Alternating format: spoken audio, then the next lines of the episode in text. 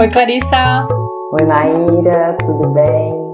Maíra, querida, conta pra gente qual o tema dessa nossa conversa hoje. Então, minha querida, hoje a gente decidiu falar sobre raiva, que é um tema que a gente tem refletido a respeito, porque surge muito essa questão é, nos grupos que a gente atende, né, nos grupos que a gente acompanha, no Zoom Zoom e nos nossos atendimentos é uma questão que a gente queria trazer porque quando a gente está no processo de autoconhecimento, de autoeducação, e a gente vai tentar trabalhar a questão da criança interior, é muito interessante quando a gente começa a se deparar com o que de fato aconteceu com a gente, começa a olhar de frente para nossa história e sai um pouco do discurso enganado, né, que a gente teve na infância de que olha só, tá tudo ok, né, o que eu vivi foi tão bonito, né? Tipo, muitas de nós acabam que não, não consegue ter uma clareza dos abusos emocionais que a gente sofreu, do desamparo que a gente teve, do, do que a gente de fato sentiu, porque a gente comprou o discurso enganado da forma como foi descrita a nossa infância, né? A gente aceitou que de repente a gente foi uma criança boazinha e que não tinha motivos para reclamar, que estava sempre colaborando, que estava tudo ok. E às vezes isso apaga um pouco a nossa capacidade, né? Faz a gente se desconectar um pouco com a nossa capacidade de entender que a gente sim teve dores ou, digamos, marcas muito fortes de coisas que aconteceram com a gente, de faltas que a gente sentiu, né? E que a gente teve motivos para sentir raiva dos nossos pais, né?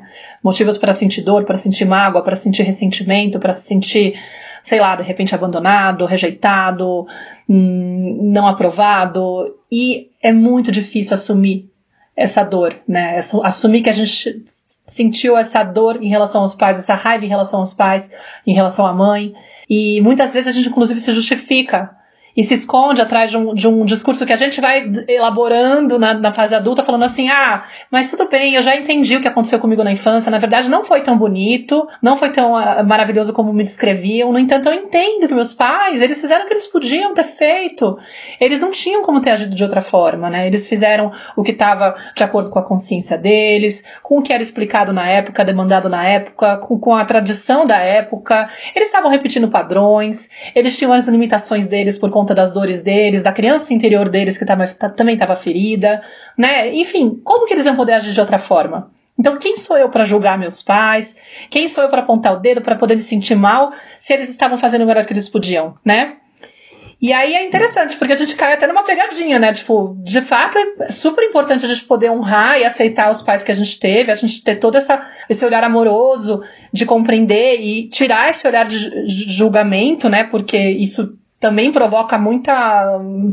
É, atrapalha muito o nosso processo de autoeducação, né? De, de crescimento, de maturidade e tudo mais. A gente acaba ficando no lugar infantil, né? Mas isso pode sim, digamos que, invalidar ou deslegitimar a dor dessa criança, a raiva dessa criança, que tinha motivo para acontecer. Entendeu? Então a gente, a gente queria trazer esse tema para poder explorar um pouquinho isso, essa confusão e depois falar um pouquinho mais sobre como também fazer para poder trabalhar essa raiva. Sim, Maíra, me chama muita atenção tudo que você falou, né? E tô de acordo com tudo que você trouxe. E é muito bonito, né? Quando a gente tem a possibilidade, né? De rasgar esse véu aí que, de certa forma, nos protegeu até durante essa infância, né? Durante esse momento no qual a gente se sentiu desamparado, solitário, é, não contemplado nas nossas necessidades, nas nossas, né, nas nossas necessidades que elas não, foram atendidas lá atrás. Mas a nossa tendência é, é fazer um processo, como você mesma disse, de uma forma muito racional, né? É, é passar logo para um entendimento, a hora que a gente começa a buscar caminhos mais conscientes para educar os nossos filhos. E a gente hoje tem muito conteúdo disponibilizado, né? Muita informação falando sobre temas da criança interior e a gente começa a entender, né, que grande parte dos desafios que a gente vivencia hoje com os nossos filhos, eles conversam com o que nos aconteceu lá na infância. E a gente começa a olhar para lá para trás mas ainda muito apegada ao discurso, ao que me contaram sobre essa história, né? E aí eu passo logo para esse caminho, para essa etapa do caminho que você falou, de ah, ok, então tá, então eu entendi, faltou isso, isso e isso lá atrás, foi doído lá atrás, por isso que às vezes eu atuo dessa forma com os meus filhos, mas eu tenho que perdoar os meus pais, eu tenho que honrar os meus pais, porque é esse lugar que a sociedade né, coloca, de certa forma, os pais como é, esses. Muito sagrado, né? Intocável, não posso questionar. Né, não pode questionar, no qual eu não posso é, escolher fazer diferente. Tem que eles ser fiel. nesse lugar. Exatamente, eu tenho que ser fiel a esse discurso, eu tenho que ser leal, de certa forma, a essa história existe uma confusão aí muito grande, porque eu só vou realmente me libertar, né? Me libertar e não é um processo que é uma caminhada, uma corrida linear, que eu chego ali na, na reta final e me liberto, né? Mas eu só vou devagarzinho, dia a dia, descascando essa cebola, né? Que tem camadas, camadas uhum. finíssimas, como uma casquinha de cebola né? Infinitas cascas. Então eu só vou descascando isso é, com muito mergulho. E é um processo que ele não passa pelo que não passa só pela tomada de consciência. Porque, né, assim, de eu, de eu compreender o que me aconteceu. É um processo que ele precisa de ser vivenciado também com o auxílio do meu corpo, com o que está registrado aqui. Não é um processo só mental de compreender o que passou, mas é um processo que precisa de ser vivenciado também emocionalmente e fisicamente, né, Maíra? E é isso que a gente vem aprendendo, inclusive numa formação que a gente está fazendo juntas e uhum. que tem nos apoiado a, a ressignificar também o nosso olhar para as emoções. Acho que tem um ponto que você trouxe aí do, dessa confusão que a gente faz, né? Porque quando a gente fala de honrar a família, honrar os pais, muita gente compreende, entende, acha que esse honrar é repetir, né? É fazer igual, essa fidelidade que você falou, essa lealdade, né? Então eu preciso repetir, fazer igual meus pais, porque senão eu vou estar tá desonrando eles. E, e, se a gente entende que, na verdade, o honrar seria como tomar o que receber o que os pais ofereceram e buscar a força da, dessa experiência, né? Buscar o melhor, o aprendizado. Tudo bem você fazer diferente. Na verdade. Para trilhar o meu próprio caminho, né? Exato. Eu recebo, eu aceito que eles conseguiram me entregar uhum. E agora eu trilho o meu caminho. Mas eu reconheço também o que faltou. Exato. Né? Eu reconheço também o que eles não foram capazes de me entregar e que me gerou dor. Dores e feridas. E aí o atrevimento seria você encarar de frente isso daí, né? Para mim, por exemplo, o processo foi bem difícil de, de aceitar, de, de, de, me atrever a entrar por esse caminho. Eu já falei isso com certeza em algum episódio da tenda.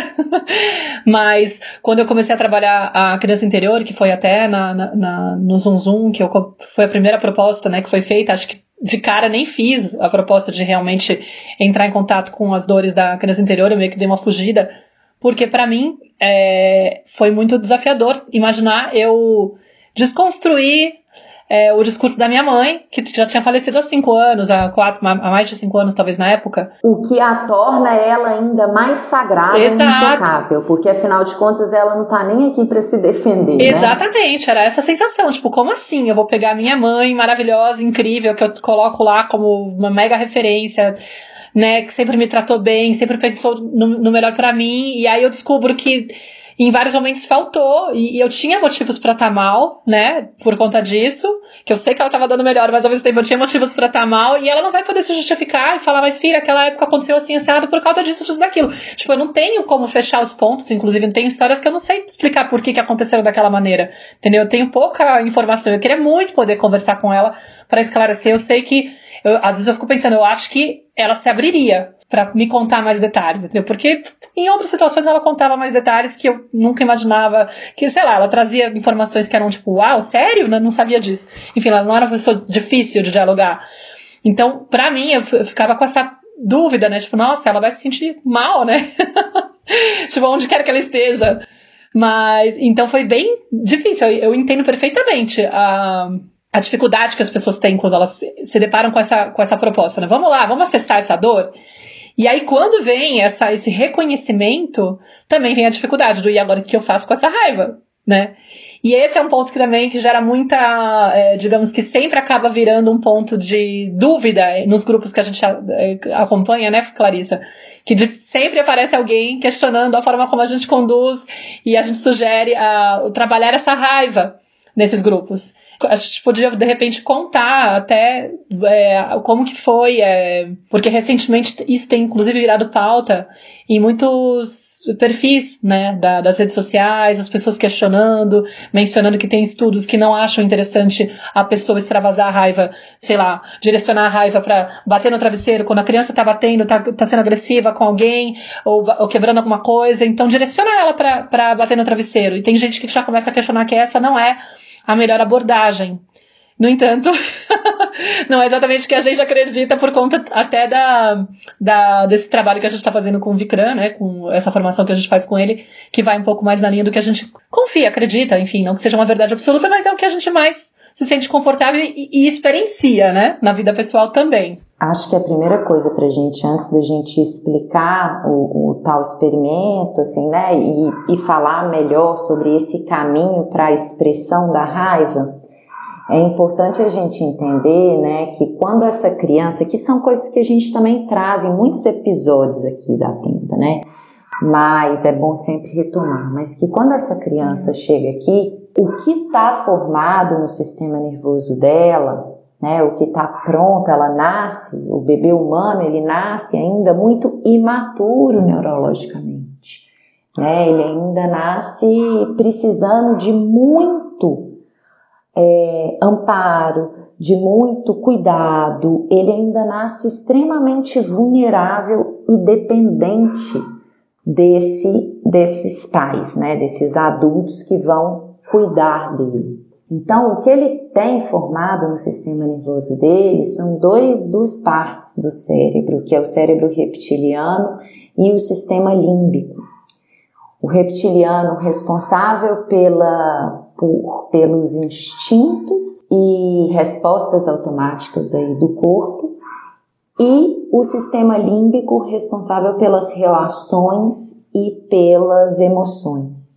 Então, a gente pode dizer né, que as crianças são seres socioemocionais, né, que eles estão aí muito é, tomados pelas emoções e pelas relações, e que isso é o que molda essa primeira experiência humana. Né? Então, a qualidade com a qual esse adulto vai se vincular a essa criança, né, vai conseguir olhar para essa criança e perceber ali as reais necessidades dela e a forma como esse adulto vai atender essas necessidades, vão moldar a forma que essa criança vai perceber a si mesma e vai perceber o mundo. Né? Então, o que esse adulto nomear da experiência dela, da, da criança, para ela, é o que ela vai, de certa forma, absorver e tomar como verdade. Né? Ela se ela abre mão das às vezes da própria expressão emocional para confiar ou para abarcar a experiência nomeada pelo adulto. Tamanha a imaturidade, tamanha a dependência que aquele ser tem ou, ou para responder a expectativa que ele tem, que esse adulto tem em relação a ela, né? Do comportamento dela. Ah, já que, sei lá, você vai expressar essa raiva, ela tá me incomodando tanto e eu prefiro que você controle isso, a criança vai aprender a engolir, né, a tapar. E às vezes é isso com que certeza. gera esse acúmulo, né? Porque ela, ela, ela chega muito conectada com as próprias necessidades e ela vai sempre expressar com os recursos que ela tem. Num primeiro momento é o choro, né? Ela comunica com o choro, com o corpinho dela, com pequenos movimentos, gestos, com o olhar, mas é o choro esse que vai sinalizar que tem algo que precisa de ser atendido.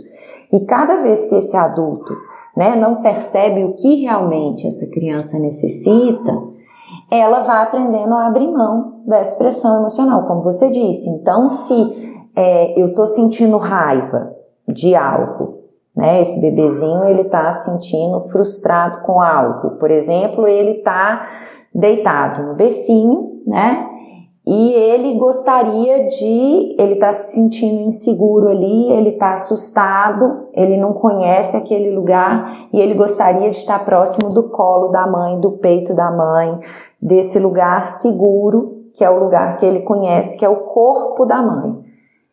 Se aquilo não está disponível para ele, ele vai sinalizar com choro. Mas se essa mãe acha, por exemplo, que o bebê tem que ficar ali no berço chorando para não ficar manhoso, porque daqui a pouco ela vai voltar a trabalhar e não vai poder ficar dando, não vai ter ninguém que vai poder ficar dando colo, ou o que quer que seja, né?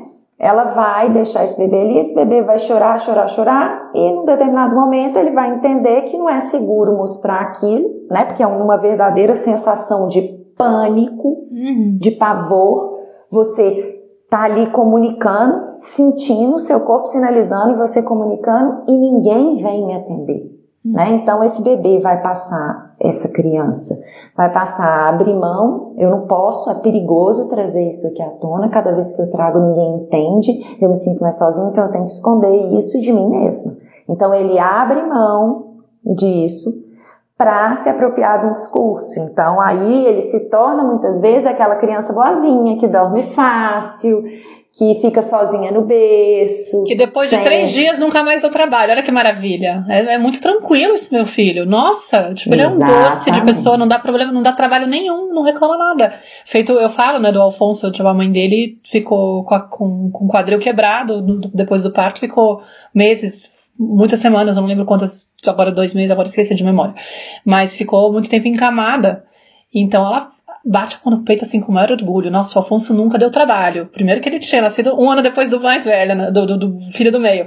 Então, tipo, imagina, ele parece que ele sabia que ele não podia dar trabalho, porque ele nunca reclamou, ele nunca foi de chorar. Entendeu? E aí você pega ele adulto, tipo, ele não tem espaço para aceitar o, o, o, chorar dele, o, o, estar com medo, tudo para ele assim, ele se sente o, mais inadequado do mundo, tipo, não deveria estar sentindo isso. não existe. Faz sentido, entendeu? Tipo, mas enfim. Sim.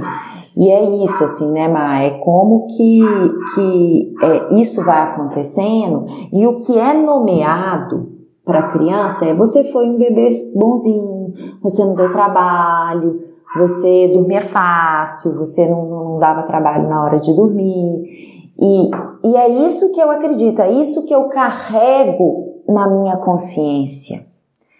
É, e, a, e por isso que, né, no momento que eu ainda não tinha a parte frontal, né, a linguagem, porque eu só vou também lembrar e ter memória do que me aconteceu, assim, criar uma memória que ela é totalmente moldada pelo que me é nomeado também e não pelo que que eu estava sentindo no meu corpo, né? Mas eu só vou ter consciência e vai estar tá aqui o que me foi nomeado por esses pais, o que eles percebiam da realidade que eu estava experimentando. E não necessariamente existe uma correspondência entre o que eles percebiam, como a gente acabou de falar aqui no exemplo, né, do bebezinho que queria colo e a mãe acha que ele tinha que ficar ali para não, não, virar, não ficar manhoso ou o que quer que seja.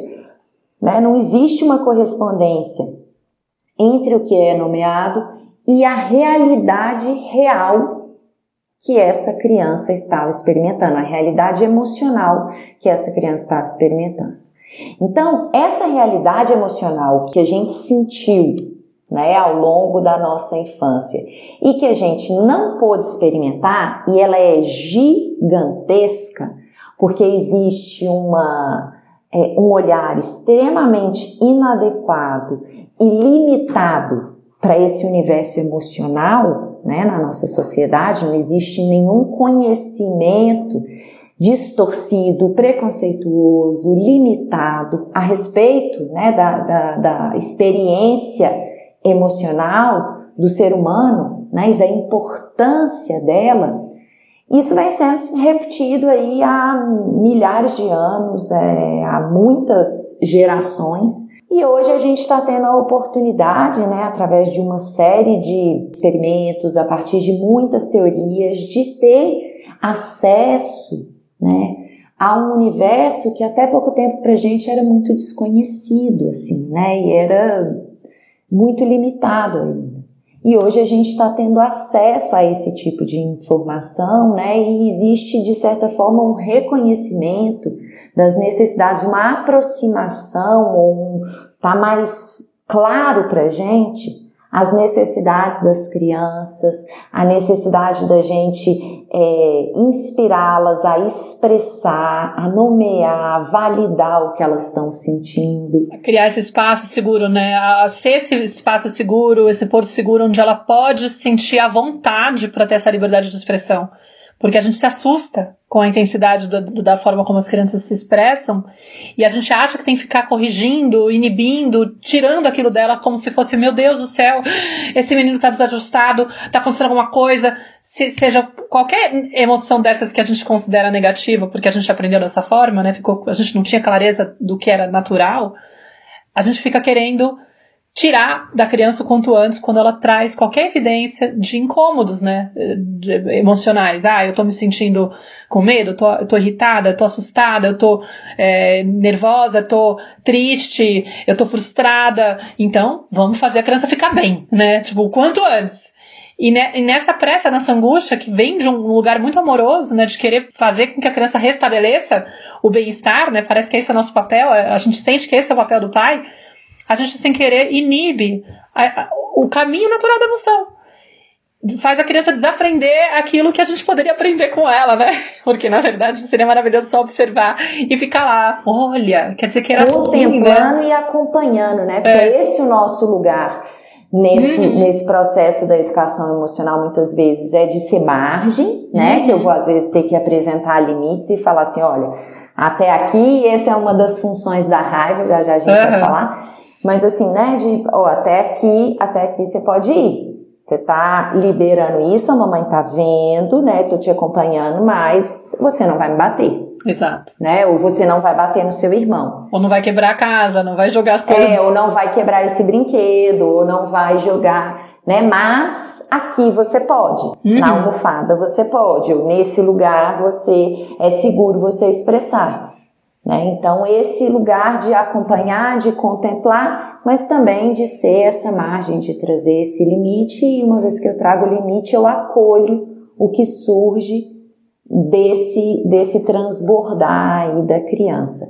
Só que para isso, né, Maíra, até uma das coisas que nos faz é, querer antecipar um, um, processo na criança ou a gente fica ansiosa para que ela se libere logo daquilo que ela está sentindo e que é difícil para a gente acompanhar essa expressão emocional da criança, isso está nos contando o quê? Das nossas próprias dores, da nossa própria dificuldade de entrar em contato com uhum. né? Do quanto isso foi reprimido aqui e a gente acaba projetando e querendo libertar a criança e não dando conta de abarcar a totalidade das emoções dela. Por quê? Porque vai bater direto nas nossas próprias emoções, nas nossas próprias dores.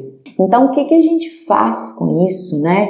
Sabendo que, algo também que a gente sempre fala aqui, uhum. que nós somos exemplos, né? Que as crianças vão aprender por imitação, que, que elas estão o tempo inteiro olhando para a gente, que não adianta eu validar algo só no discurso, mas que internamente não existe um, um caminho, né, uma coerência, não existe um, um trabalho também sendo feito aqui, isso vai tá, vai trazer muito, né? Esse encontro com a criança traz muito sobre mim. E se eu não me ocupo do que é meu, automaticamente eu acabo projetando isso na criança e me impede de ver, de, de, de guiar, de permitir que ela se revele ali na sua totalidade, né? A gente vai, de certa forma, reprimindo, castrando, empurrando, assim, as nossas questões também aí, deixando para a criança.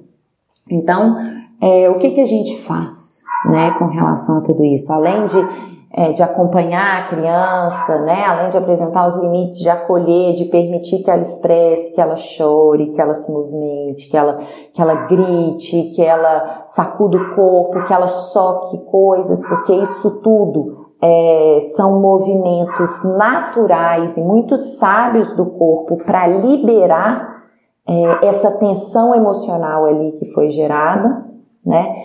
O que que, que que a gente também como adulto faz, né? Eu também preciso de tatear esse esse caminho. Eu também tenho que buscar possibilidades de olhar para a minha própria raiva e para a minha própria dor. Né? Eu preciso de, de entender, de validar que sim, né? quando eu olho para a minha história e, e seja ela qual for, assim, que, que essa criança que eu fui, ela também sentiu muita raiva.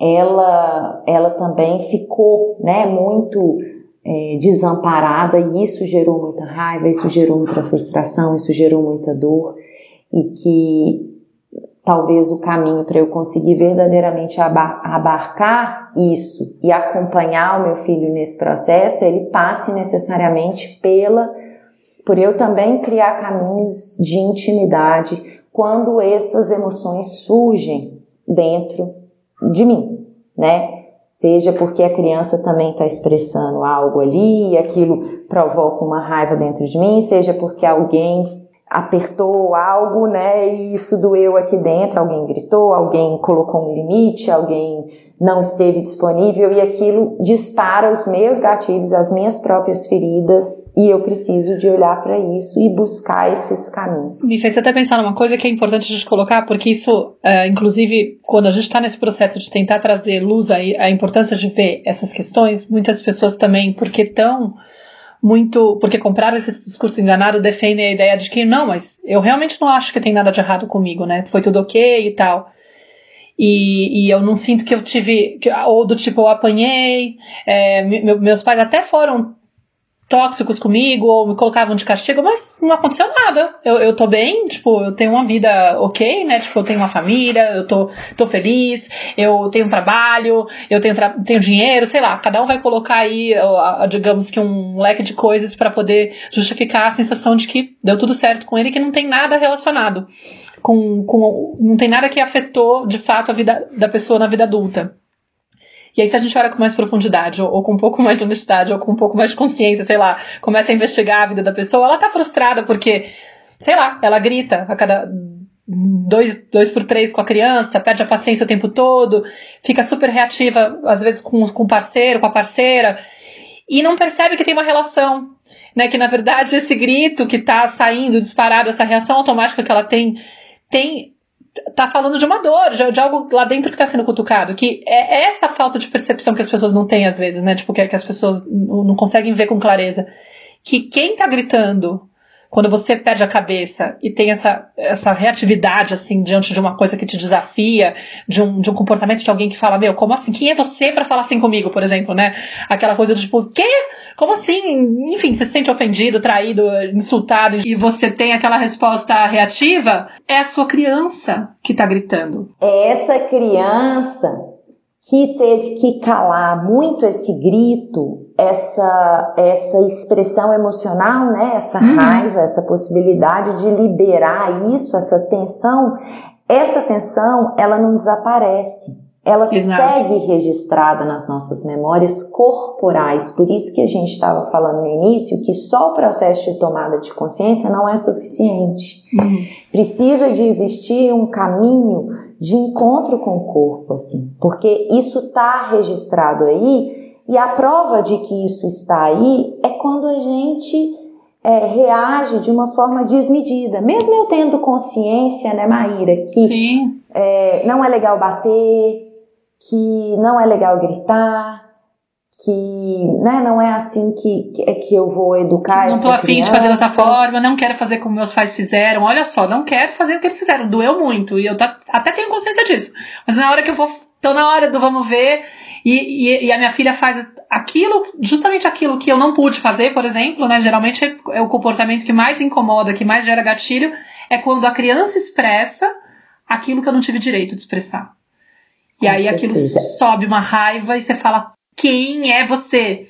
E muitas vezes vem até com uma sensação de assim, eu quero me vingar dessa criança. Agora é minha vez de provar que eu tô certa, é minha vez de fazer ela entender de uma vez por todas. Não, ela não vai falar assim comigo, porque eu fui calada, porque me impediram, porque me trataram de um jeito que eu tive que engolir a, a minha expressão, né, a minha, a minha capacidade de me colocar muitas vezes, né, e aí eu vou me sentir insultada por essa criança. Ela não tá muitas vezes me insultando, mas eu vou sentir aquilo como um insulto, eu vou receber aquilo como se fosse uma repetição daquilo que eu sofri lá atrás, e isso vai fazer nascer, eh, vai, tipo, digamos, vai fazer reativar essa raiva, né, que, é, que é da criança. É, e que é inconsciente esse processo, uhum. né, Acho que é importante a gente colocar que isso é inconsciente. Não é que conscientemente eu penso, vou me vingar dessa criança. Na verdade, isso é um processo que quando eu sou tomado pelas emoções, essa consciência que está ali o tempo inteiro reprimindo a tensão emocional, abafando, tirando de cena desde muito precocemente, é como se ela abrisse brechas. E essas, essa força, né, assim, que está tão quente quando é tocada a nossa ferida, ela escapa pela consciência, por essa força que está tentando abafar isso e tirar isso de cena, é como se ela escapasse. Então é essa vingança inconsciente, porque na verdade esse grito que eu dou com o meu filho, muitas vezes, é um grito que eu não pude dar com a minha mãe, com o meu pai. Exato. Então eu grito com essa criança.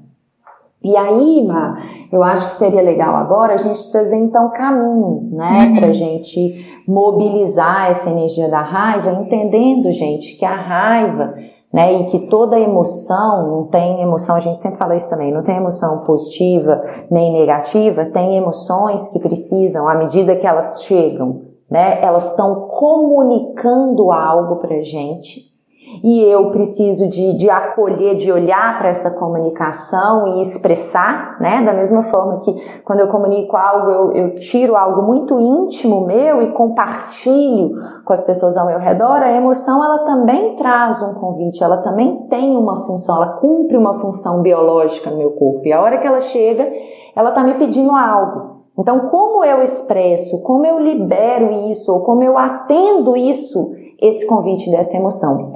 E a raiva, ela traz um convite de marcar o meu espaço, de delimitar o meu espaço, de defender o meu espaço, de dizer assim: olha, Maíra, até aqui você pode vir, né? Daqui para cá é meu. Né? Ela, é, é essa possibilidade da gente estabelecer o limite e expressar o que a gente não quer. Olha, assim não. É uma resposta da sensação de ameaça, né? Tipo, eu me sinto ameaçada pela, pela, pelo, pelo evento que está acontecendo, o comportamento do outro, então eu, eu tenho uma, uma reação de estabelecer um limite. Tipo, peraí, aqui isso. não. E eu preciso ter força para isso, né? Exato. né? Porque se eu ficasse passiva, é uma, é uma, é uma emoção que me leva para fora, né? Assim, que me expande, que eu preciso de sair desse, desse centro, desse lugar que eu tô e, me, e fazer um movimento. E para eu me movimentar, eu preciso de uma força de ação, né? Para impor, para marcar, para bater o meu pé e falar assim, ó, eu tô aqui. Esse é o meu espaço não invade esse espaço. E até tem um ponto importante se a gente for pensar na, na, na, questão de gênero, né? Nessa história de que muitas vezes a, a, menina ela é cobrada a não expressar raiva porque é feio.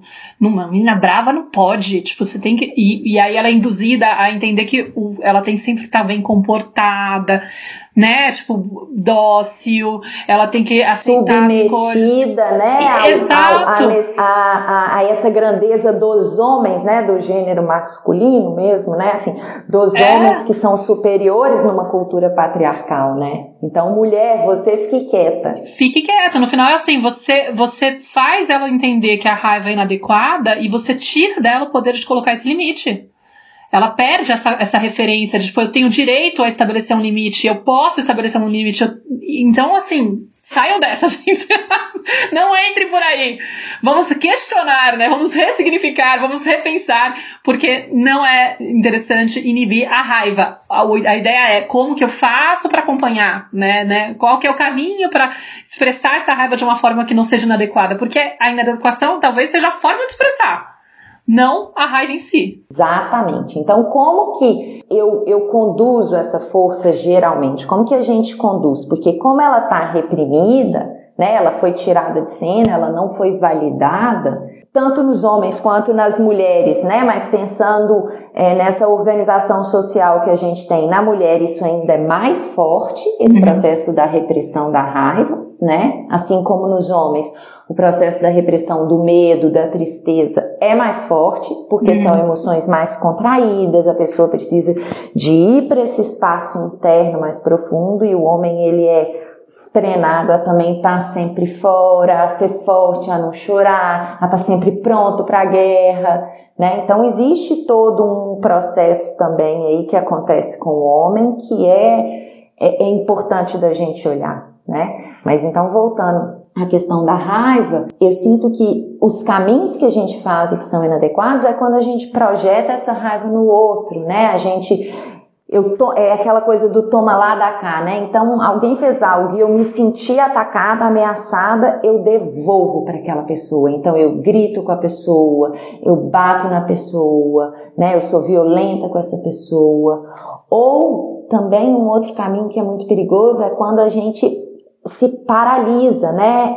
O que vem é total uma energia de expansão, de que eu preciso de agir, eu preciso de soltar, eu preciso de movimentar. E se a gente olha para uma criança expressando a raiva, a gente vê que ela vai sacudir o corpo, ela vem atacar, ela quer bater, ela quer gritar, ela quer morder, ela quer verdadeiramente defender aquele espaço dela e ela usa o corpo para isso, seja por gritos, seja por, por movimentos intensos e rápidos e geralmente quando a gente trava e engole aquilo ali, né, e, e se torna esfria, se torna indiferente, contrai, né, eu paro de conversar com a pessoa, eu ignoro, eu tô é assim, de certa forma eu tô travando e eu tô voltando essa raiva contra mim mesma. Toda essa energia que precisava de ser liberada que muitas vezes ou a gente libera de forma reativa no outro, seja um filho, seja um companheiro, uma companheira, pai, mãe, quem quer que seja, né, um chefe, enfim, ou a gente trava, paralisa e implode essa raiva, gera uma explosão só que interna, né, meio reversa ao que a energia dessa emoção está me solicitando, o que é também extremamente perigoso e que o caminho disso vai ser futuramente, porque isso não vai desaparecer, só talvez desapareça da consciência naquele momento, mas aquilo vai trazer um impacto para o nosso próprio corpo muito grande. Então, o que, que a gente faz para liberar essa emoção de maneira de uma maneira mais consciente e que precisa de muito treino, né, gente? Não é uma uhum. coisa fácil nem simples, né, Maíra? Porque primeiro eu tomar consciência da importância de eu, de eu experimentar caminhos que há muito tempo me foram abafados, me foram tirados como uma possibilidade de caminhar sobre aquele sendeiro. Então, como isso não existiu, eu não tenho treino, eu não tenho, eu não conheço, os meus pés não conhecem, né? O meu corpo não uhum. conhece mais o que é estar nesse lugar, o que é caminhar nesse tipo de.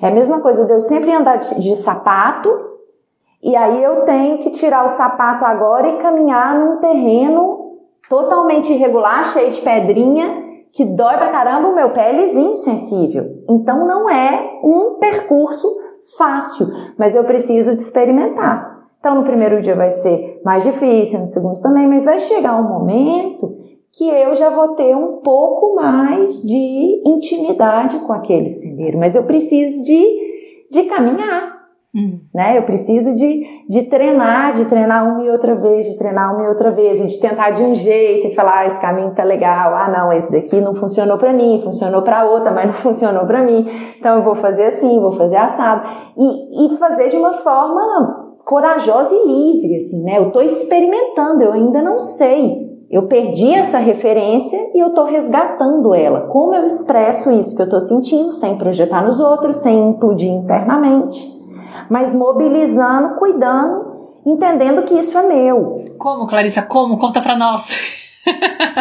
então, é, eu sinto que tem três caminhos assim principais, né, para a gente liberar essas tensões emocionais. Que um é o grito, né? E, e se vocês escutarem isso e quando vocês estiverem sentindo raiva, vocês se permitirem sair de cena e gritar, às vezes dentro de um travesseiro que abafa o som, né? Vocês vão ver que, me, que mesmo sabendo da importância disso, é extremamente desafiador, que vai ter uma voz interna, que é esse discurso enganado que a Maíra trouxe lá desde o início da conversa, que vai vir e que ela traz quase como uma imposição, né? Esse essa é, é que ridículo, assim, né? que absurdo, você tá ficando louca, que vergonha. Como assim? Se te ouvirem, vão achar que você tá louca. E se a vizinha escutar, né? E se seu marido escutar, meu Deus, que ridículo, não vai adiantar de nada. Pra que, que você tá fazendo isso? Eu tenho, faz...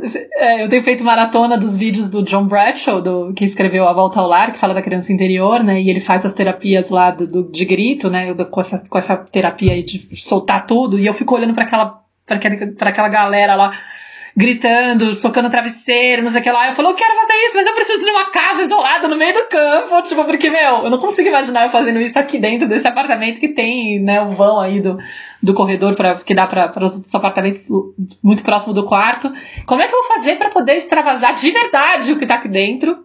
Com essa liberdade, sem me sentir, tipo, observada, enfim, com, sem acionar o mais blindada possível, né? Porque que seja só a minha cabeça, mas não a sensação de que tem gente me ouvindo. Porque a claro. minha já tem bastante coisa para enfrentar. Eu, Maíra, né, como você está dizendo aí, é, eu já fiz vários cursos e treinamentos, né, na minha vida e e desde 20 e poucos anos assim, e muitos deles existiam essas práticas, essas possibilidades a, a, partir de vivências, de meditações ativas, enfim, da gente realmente ter esse espaço seguro onde você tá ali, você não é a única entre aspas, tá, gente, louca, que tá ali se permitindo entrar em contato com algo que você nunca tateou antes, ou pelo menos dessa maneira, mas um espaço seguro que você está ali rodeado de outras, sei lá, 10, 20, 50, 100 pessoas, é, também expressando e todo mundo gritando e movimentando o corpo.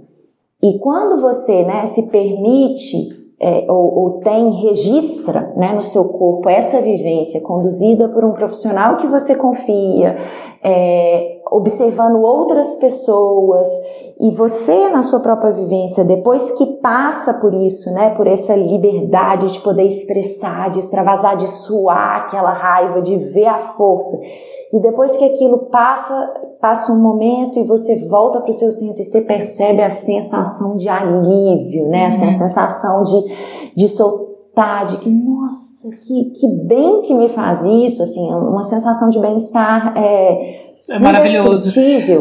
Aí você começa a se permitir também pequenos movimentos. Você é como se você fosse sendo testemunha, né, de como organizar isso e, e, e realmente assumir a responsabilidade, como isso te traz um benefício quase que imediato.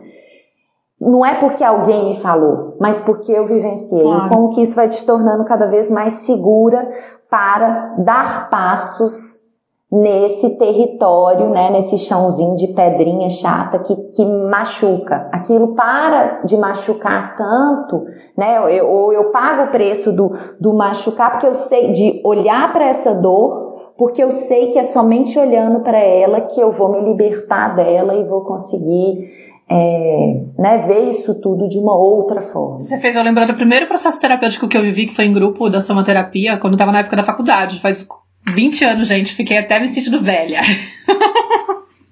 Mas eu fazia é, esse processo do, do, que é do Roberto Freire, né? Não sei se você conhece, que tem a, o pilar do anarquismo, da, da, soma, da gestalt terapia, enfim, e, e, fala muito da couraça, né? É, porque ele vai pro, pro lado haitiano também, né? Ele tem essa fonte do, do Reich. E a gente tinha uma vivência que era de, das pessoas segurarem o colchão preso na parede, enquanto um ficava socando o colchão, assim, até extravasar toda a raiva, assim. E a ideia era, você vai até você cair, porque você ficou sem força, entendeu? Tipo, não é para ficar medindo até quando, não. Até você não aguentar mais. Gente, maravilhoso! Eu preciso voltar a fazer isso. É isso. É muito bom. Né, mas o quanto que isso também, assim, né, o fato da gente viver isso uma vez, assim, o quanto que isso nos encoraja e a gente vai praticando dando esses passos, né? Então é, é, e eu sei que sozinho é mais desafiador desconstruir essa vozinha, mas é possível também, gente. Vai devagarzinho, cada um no seu tempo. Então eu estava falando das três maneiras. Uma é o grito, né? Uhum. Outra é movimentos intensos com o corpo, né? Então é sacudir o corpo, é socar, é bater, é chutar, é morder. Ontem os meninos construíram, eles pegaram duas caixas de, de papelão, penduraram aqui numa corda aqui fora e eles estavam, o João até desenhou um boneco assim no, no na caixa dele e eles estavam socando assim o boneco à tarde. O João estava super é, enraivecido, uhum. sabe? E muito paralisado desde manhã. Teve aula online, depois do almoço, querendo ficar ali naquela inércia. E eu meio que tentando tirar eles disso, convidar, né, para fazer coisas. E ele com muita raiva de eu estar tá colocando esse limite e falando assim: ó, agora a gente vai sair. E aí eles começaram nesse movimento e foi tão bonito ver assim, porque tinha, precisava sabe, assim, de colocar a raiva com, com esse corpo, assim, que ele estava realmente. E foi muito bonito eles encontrando esse caminho para liberar o que eles estavam sentindo ali diante do limite que, que eu tinha trazido. E aí a outra forma também é a respiração, né? A respiração é algo que nos ajuda a, a liberar, né? A, a voltar para o centro, a trazer a nossa atenção para o corpo, para o que está me acontecendo aqui e eu posso fazer, tem vários tipos de respirações, né? A respiração do fogo da yoga é uma respiração ativa, mais focada na, na expiração, né? Uma respiração que às vezes pode me ajudar a liberar um pouco desse, dessa intensidade emocional, dessas tensões. Ou só o fato de trazer a consciência para o corpo e acompanhar aí respirando também muitas vezes pode ajudar. Mas né, confiamos e, e, muito pela nossa experiência e por esse curso que a Maíra falou, que a gente está fazendo de terapia primal, a gente acredita muito também na importância de passar por uma expressão corporal. É, por mais que às vezes eu vou, é, tô com raiva, a gente vai precisar de se retirar, de ir para um lugar seguro, e tem gente que às vezes vai, sei lá, falar mantras, ou vai ficar ali respirando até se acalmar, ou vai é, buscar mudar o foco, vai tomar um banho, vai fazer algo para mudar o estado, né? Uhum. E que, ok, funciona, são caminhos que, como eu disse, né, a gente precisa de percorrer e ir experimentando o que vai funcionar para mim. E às vezes o que funcionava ontem não vai funcionar amanhã. Então, por isso que é uma grande experimentação, né? E eu sinto que para além desses caminhos aí que, que são talvez mais é, menos o corpo ele ele está menos num lugar de protagonista, né? Mais de, de coadjuvante a gente incluir o movimento, o grito, o corpo com intensidade, em algum momento vai ser necessário. É, talvez não seja possível no momento da, da, da do, do, acontecimento, né? Às vezes a gente vai ter que se afastar e, e talvez acessar essas, esses recursos de respirar, né, para poder restabelecer, mas com a consciência de que, peraí, ativei uma coisa muito forte, tem aí um trabalho a ser feito. Tipo, é importante dar, é importante dar. Dar segmento. Dar segmento, exatamente. Acompanhar. É, por quê? Porque para nossa mente, Maíra, e por que que funciona? Ah, eu vivi uma situação hoje que me deixou super enraivecida, na hora eu não pude fazer muita coisa, eu só saí de cena, me acalmei, mas isso ainda tá dando volta aqui, né? Ou eu entendi que foi algo e eu preciso de fazer mais para frente, quando eu tiver um momento oportuno, uma condição segura, uhum. eu vou lá e vou expressar e vou cuidar disso. É, por que, que funciona fazer depois? Porque para nossa mente não faz diferença se aquilo está acontecendo no momento, se eu estou é, em perigo, né? Realmente, porque eu me sentindo em perigo, me sentindo ameaçada naquele momento que o meu companheiro ou que meu filho gritou comigo, o fato de eu de eu lembrar isso num outro momento, vai fazer com que o meu corpo reaja da mesma maneira como se aquilo estivesse realmente acontecendo no momento. Então, para nossa mente não faz diferença se eu estou pensando numa situação ou se ela realmente está acontecendo. Ela vai funcionar como se aquilo estivesse acontecendo pelo simples fato de eu estar pensando em. Então ela vai mandar a mesma informação para o meu corpo. Eu preciso de me defender, eu preciso de, de, de reagir, assim, eu estou sendo ameaçado. Essa informação vai vir para o corpo e a gente precisa de liberar. Então, o fato de eu me retirar no momento oportuno depois e ficar me relembrando da história, não só dessa e de várias outras que eu me senti na mesma situação, pode ser um motor para eu liberar e expressar ali a minha tensão emocional.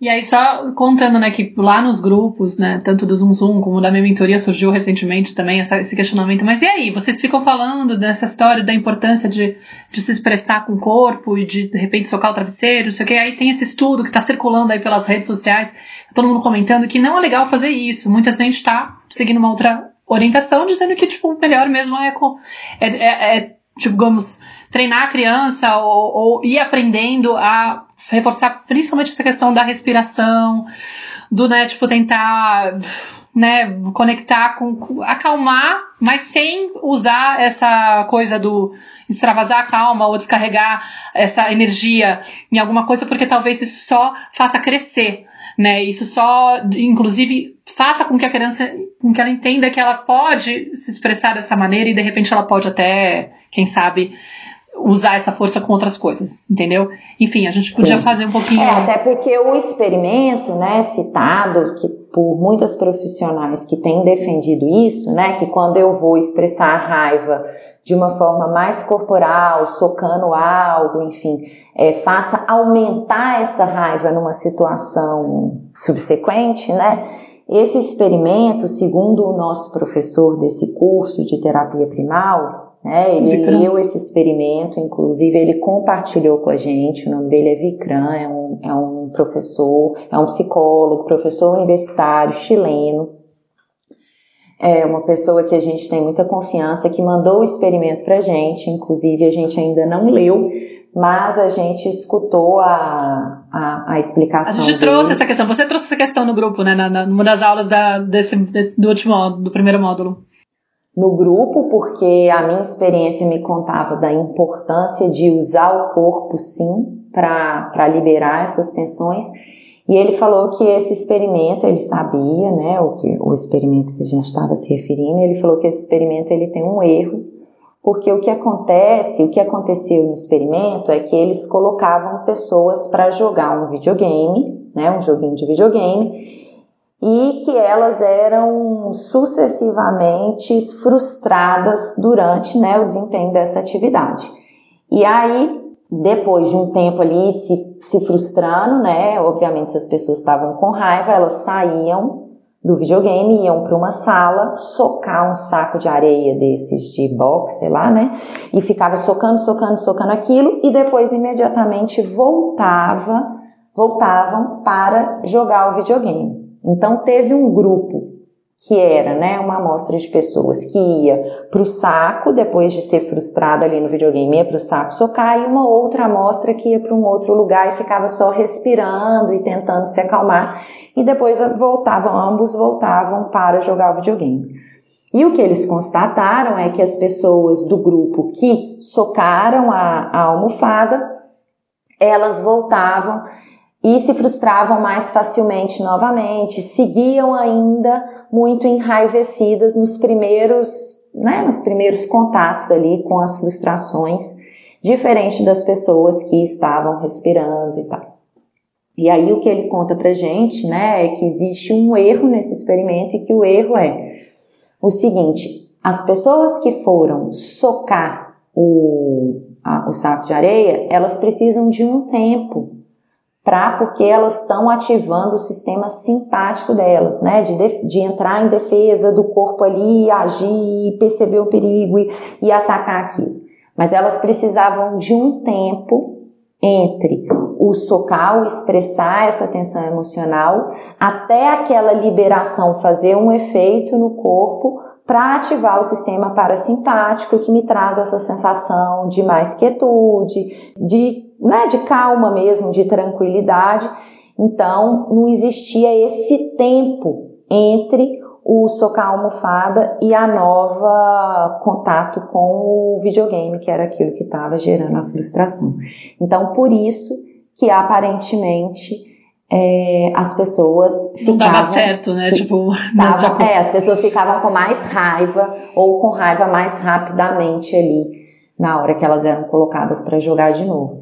Então, gente, o que ele trouxe para gente era justamente reforçando a importância de esse processo da expressão emocional passar sim pelo corpo passar assim pela voz, pelo grito, pelo movimento corporal intenso, pelo sacudir, pelo socar, o quanto isso vai ajudar a aliviar, né? E é um pouco do que a Maíra falou, a gente vai vai expressar e liberar, a mente vai tentar intervir, mas quanto mais a gente conseguir resistir, liberar, liberar, liberar, até o momento que a gente não tem mais força, né? Até o momento que que eu sinto que eu esvaziei totalmente aquilo e eu puder esperar um tempo para perceber o meu corpo, né, decantando toda aquela energia que foi movimentada ali, né, observar e aí, num terceiro momento, veja como você está se sentindo depois de movimentar, depois de acompanhar o seu corpo liberando aquilo, você voltando para o seu centro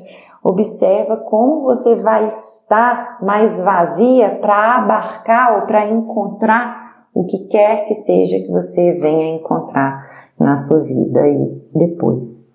Então, o que a gente queria trazer aqui hoje para vocês era, era isso, era essa conversa sobre a raiva, né? Para a gente ir aí tateando, experimentando juntas caminhos mais conscientes, novas formas da gente lidar com a nossa própria expressão emocional para a gente cada vez mais conseguir ampliar o espaço para abarcar, para acolher, para acompanhar a expressão emocional e facilitar que ela aconteça de maneira livre, né, de maneira autêntica aí nos nossos filhos.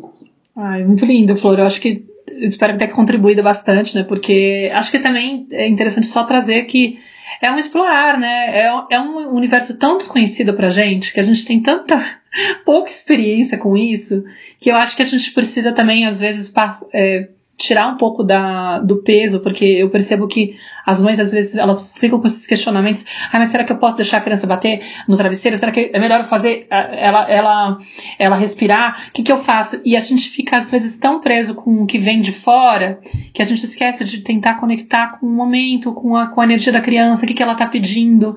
Tipo, por exemplo, a Nara não é muito de ficar é, movimentando tanto dessa forma. Ela é capaz de bater uma porta, por exemplo, isso tudo bem. ela até faz. Mas não sei se teria sentido eu falar, pega o travesseiro e faz assim, que você tá com raiva, porque ela não tá fazendo isso agora, né, tipo, nesse momento.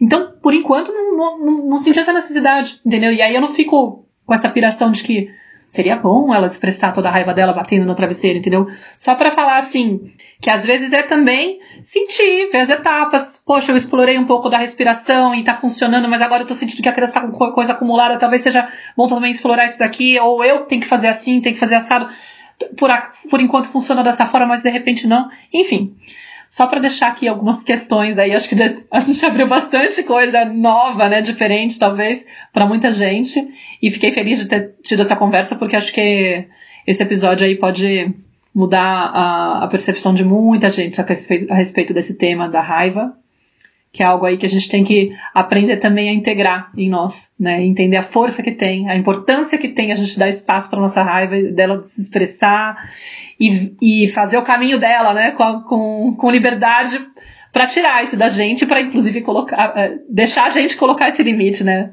Permitir que a gente coloque esse limite quando as coisas não estão do jeito. Pra vir com esse alerta, né? Tipo, não tá legal. Então, se ela tá vindo, opa, Tá me, tá me sinalizando que tem alguma coisa que não tá legal que eu não tô aceitando. Tem algo aí que tá. que eu tenho que colocar um limite mesmo. Então, vamos fazer um jeito aí de abraçar essa raiva. Né? Isso aí, Mairita. Pessoal, obrigada pela companhia de vocês. Estamos chegando no final de mais uma conversa. Obrigada, queridos. Se vê no próximo episódio, então. Obrigada a todas que chegaram até aqui. Beijo, Mar. Beijo. Tchau. Eu sou a Clarissa de Aquiara. E eu sou a Maíra Soares. E você acaba de escutar mais um episódio da Tenda Materna, um podcast sobre maternidade e autoeducação. Nossa conversa de hoje te tocou de alguma forma? Tem algo que você vai fazer diferente depois de ter escutado esse episódio? Se sentir no seu coração, compartilha com suas amigas nosso podcast, deixa um comentário no nosso perfil do Instagram, tendamaterna.podcast, contando como esse episódio mexeu com você. Segue a gente no Spotify para não perder nenhum encontro de inspiração, crescimento, trocas profundas e muito apoio. Nos vemos em nosso próximo episódio. Até lá!